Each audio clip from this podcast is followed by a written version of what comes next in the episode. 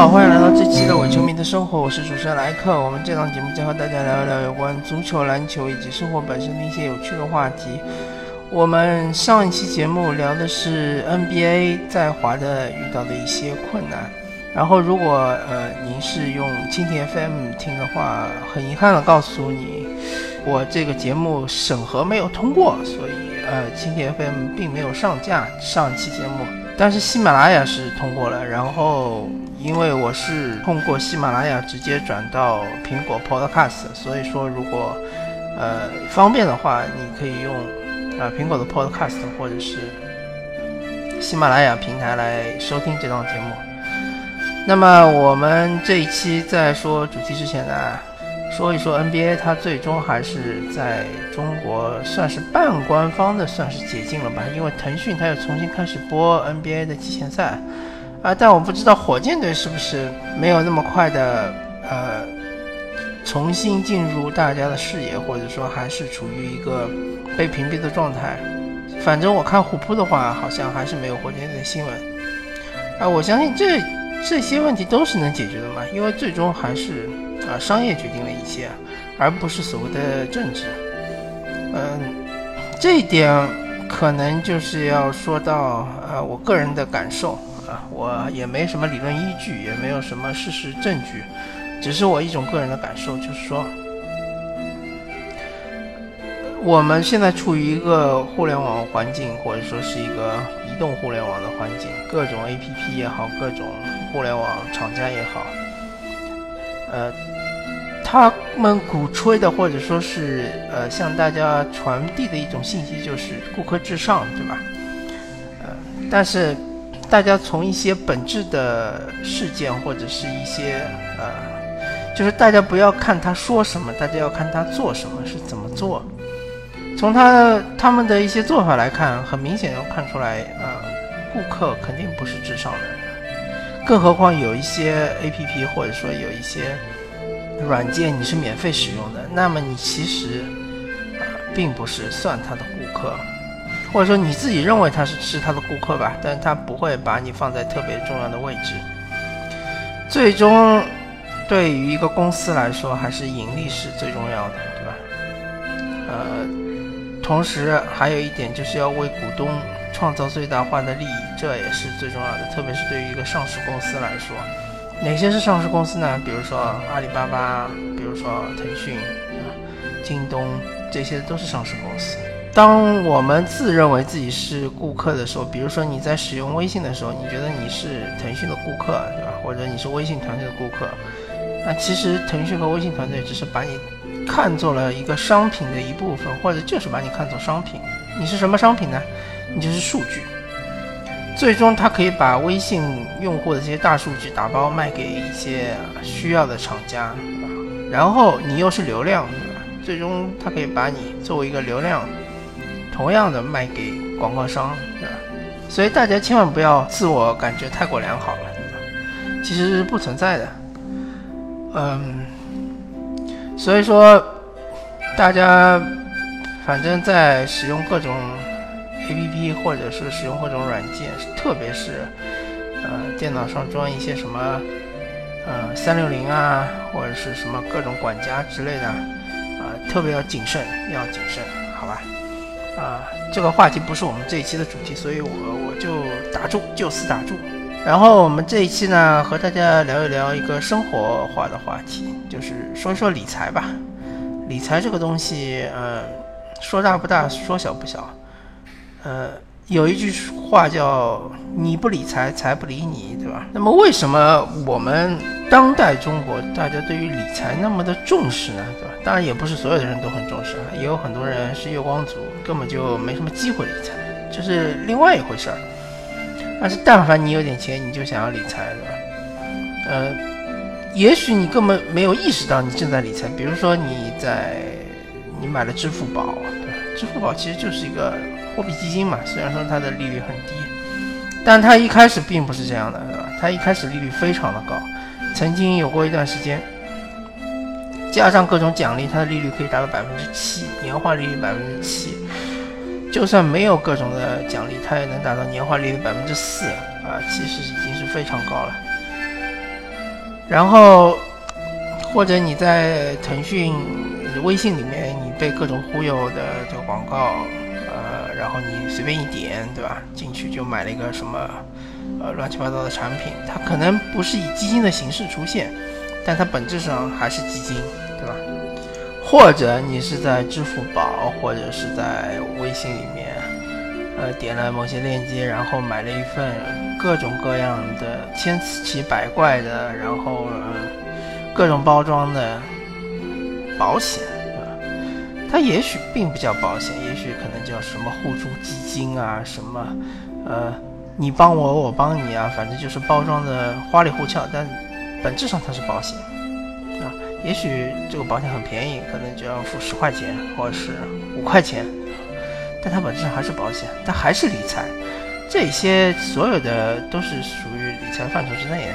现在当代的金融环境，它的特点就是理财的门槛越来越低，对吧？原来可能你买个基金，一定要是一千元起购，现在的话，你可能几块钱就能买基金，对吧？或者买保险，以前保险可能你到正规的保险公司去买保险，总归要先付个年付吧，对吧？先付个几千块钱。就算你实在没钱，对吧？付个月付也可以吧。那么总要付个两个月、两个月吧，也几百块钱吧。现在保险可能也就几块钱也能买。那么，呃，再回到刚才的一个问题，就是为什么现在我们的理财大家这么强调，对吧？这其实本质上的原因就是，因为我们的货币是超发的。什么叫货币超发呢？就是说，中国人民银行作为我们的央行就是发行人民币的银行，它的人民币是发的比较多的。那么人民币发的比较多，会造成一个什么样的结果呢？啊，对于国家的经济来说，其实它是一个必然的一个动作，或者说是一个需要的呃一个操作。为什么呢？因为经济发展嘛，你势必你就要货币要呃提供充足的量，不然的话。呃，经济发展到一定的程度，就会发现货币不足，这就是中国古代呃很多时候一直出现的问题，什么呃银子不够啦，或者是呃铜钱不够了，来不及铸啊，那么所以呃这个货币超发不是说是一个问题，但是对于我们个人老百姓来说，它确实是一个问题，那就是造成了通胀。通胀说到底就是你手上的货币贬值了。呃，原来你比如说一千块钱可以买，比如说啊，比如说可以买一台微波炉，对吧？可能过几年你可能要五千块钱才能买一台啊水水平差不多的微波炉，那就是通货膨胀了嘛。所以我们一直在强调是要对抗通胀，所以要理财，对吧？理财的话要保证财富的增长，一定的增长率之后能够对抗通胀。嗯，但是回过头来说，理财除了说有收益之外，它还是有风险的，对吧？而且风险其实是并不小的，特别是你不了解的一些产品，你去购买了之后，风险是非常非常大的。那我个人是一个比较保守的理财的一种习惯吧，我个人的呃风险偏好是比较保守的。呃，我更倾向于说，如果你没有。比较丰富的呃这个金融知识，或者比较丰富的这种经验，对吧？那你还是应该去选择一些相对来说比较稳健的一些理财方式。那么最最最最稳健的，当然大家都清楚啊，就是银行存款，对吧？不管你是活期存款也好，你是定期存款也好，呃，银行存款都是最稳健的。当然，现在因为出了新的。呃，法律就是允许银行破产。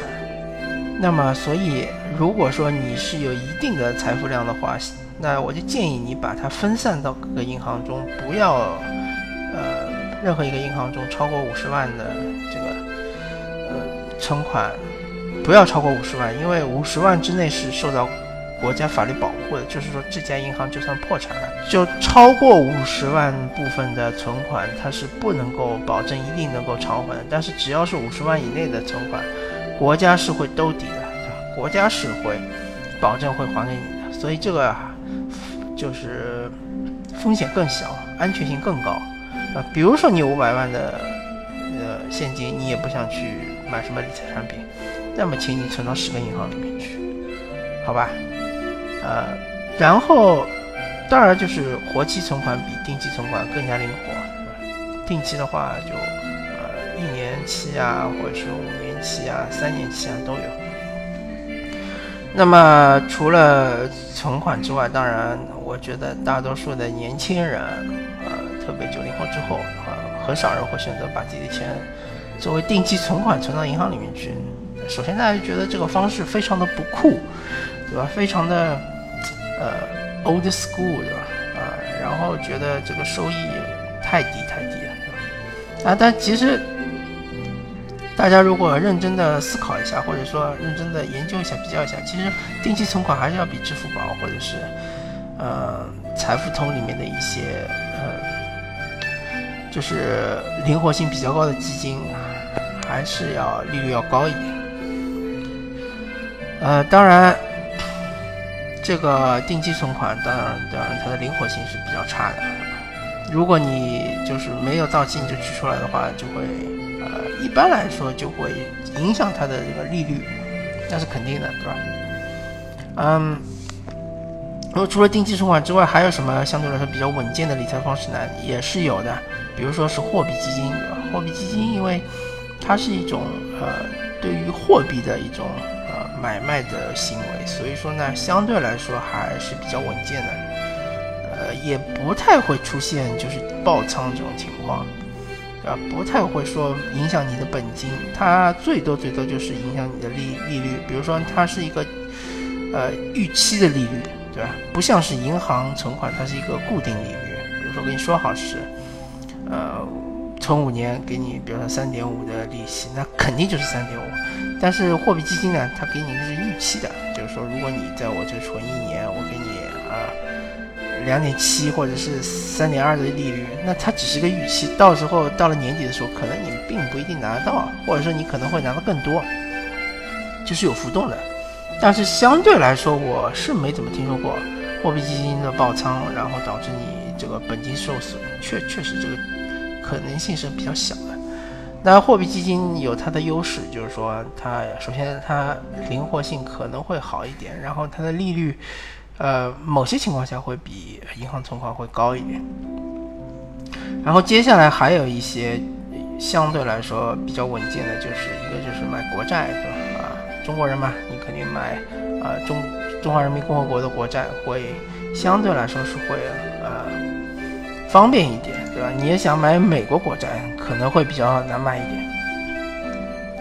买国债呢，嗯，相对来说它的。风险还是比较小，但国债的风险要远远高于货币基金，因为呃，一个国家的主权呃债债券是会有波动的，对吧？会升值会贬值，而且呃国债是流动性还是比较好的，是可以经常买卖的，可以在呃债券市场上买卖的，所以就意味着它的风险其实是有的，其实是有的。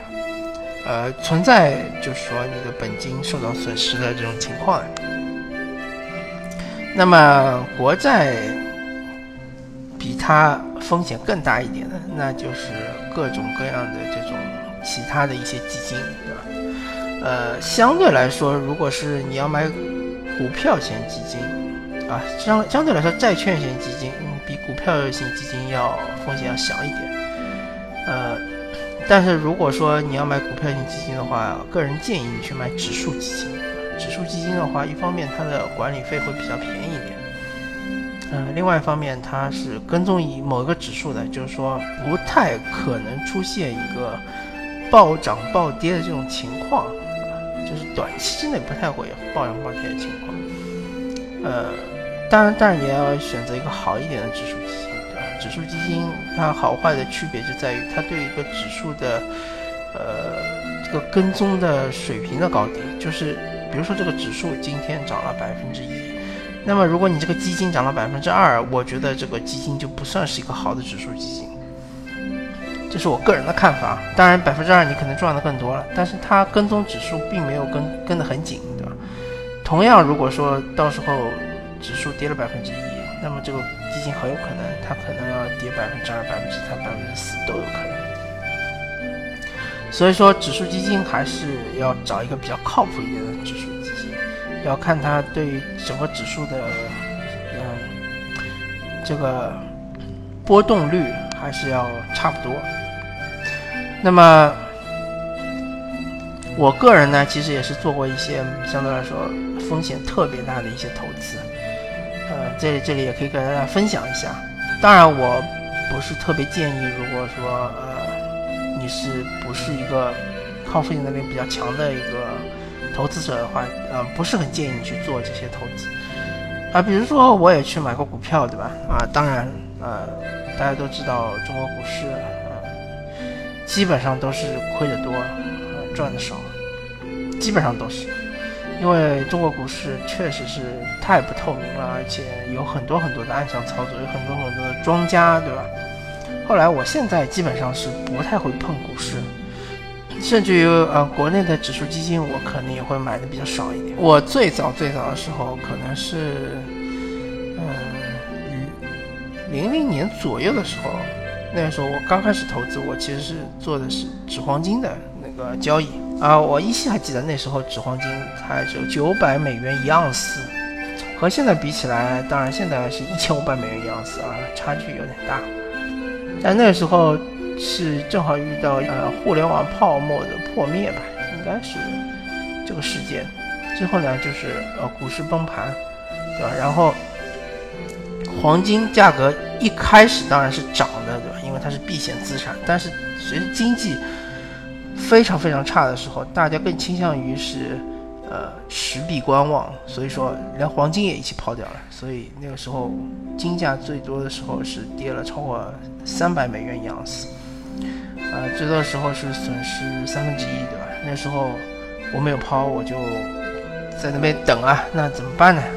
毕竟是当时把所有的家当都放进去炒作，当然也没有多少钱啊，不过也算是巨款，对吧？后来等等了将近一年左右，终于是回来了，对吧？回是回升到差不多九百多一点，我大概是感觉解套了，我就把它抛掉了。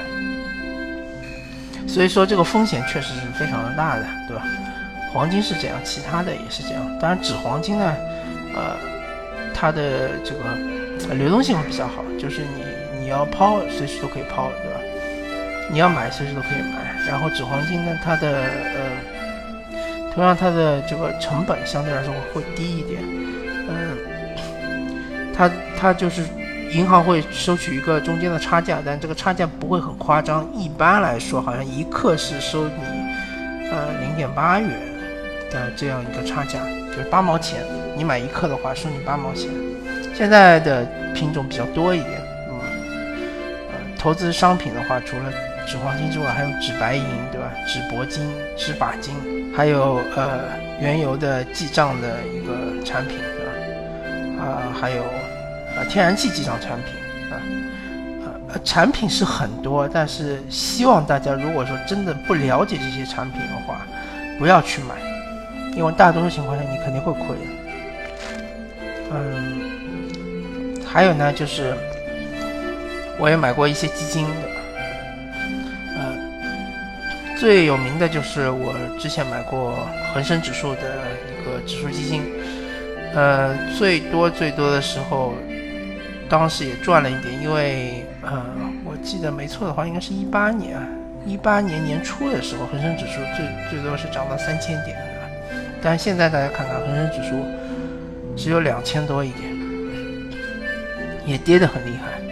所以说，呃，指数基金风险都这么大，更不要说里面那些股票了，对吧？所以大家真的要要那个三思而后行。呃，总而言之嘛，如果说你真的想去做一些投资的话，呃，希望大家做一些风险偏好小一点的投资。呃，特别特别要注意的就是，不存在任何的呃跟你有任何关系的人给你推荐一个呃收益特别好的产品，然后非要。非要给你赚钱的机会，对吧？非要让你发财，不存在这种情况，大家一定要警惕它。什么叫收益特别好的产品呢？在现在这个大环境里面，我觉得流动性特别好，而且能超过百分之七的收益率，就是收益非常非常好的产品。什么叫流动性非常好？就是随时可以退出，或者说在一个月之内就可以退出，或者三个月之内就可以退出。如果比如说是你要借一笔巨款给别人借五年，那可能是另外一回事儿。反正就是说，如果一旦这个产品利率超过百分之七，你就要警惕了啊！甚至于你最好就拒绝对方，你说我没钱，很有可能是骗局。那么，呃，之前介绍的那些相对来说比较稳健的产品，大家可以尝试一下。呃，我之后介绍那些那个教训呢，大家就最好是避一避。好吧，那么这一期的伪球迷的生活就和大家聊到这里，感谢大家收听，我们下期再见，拜拜。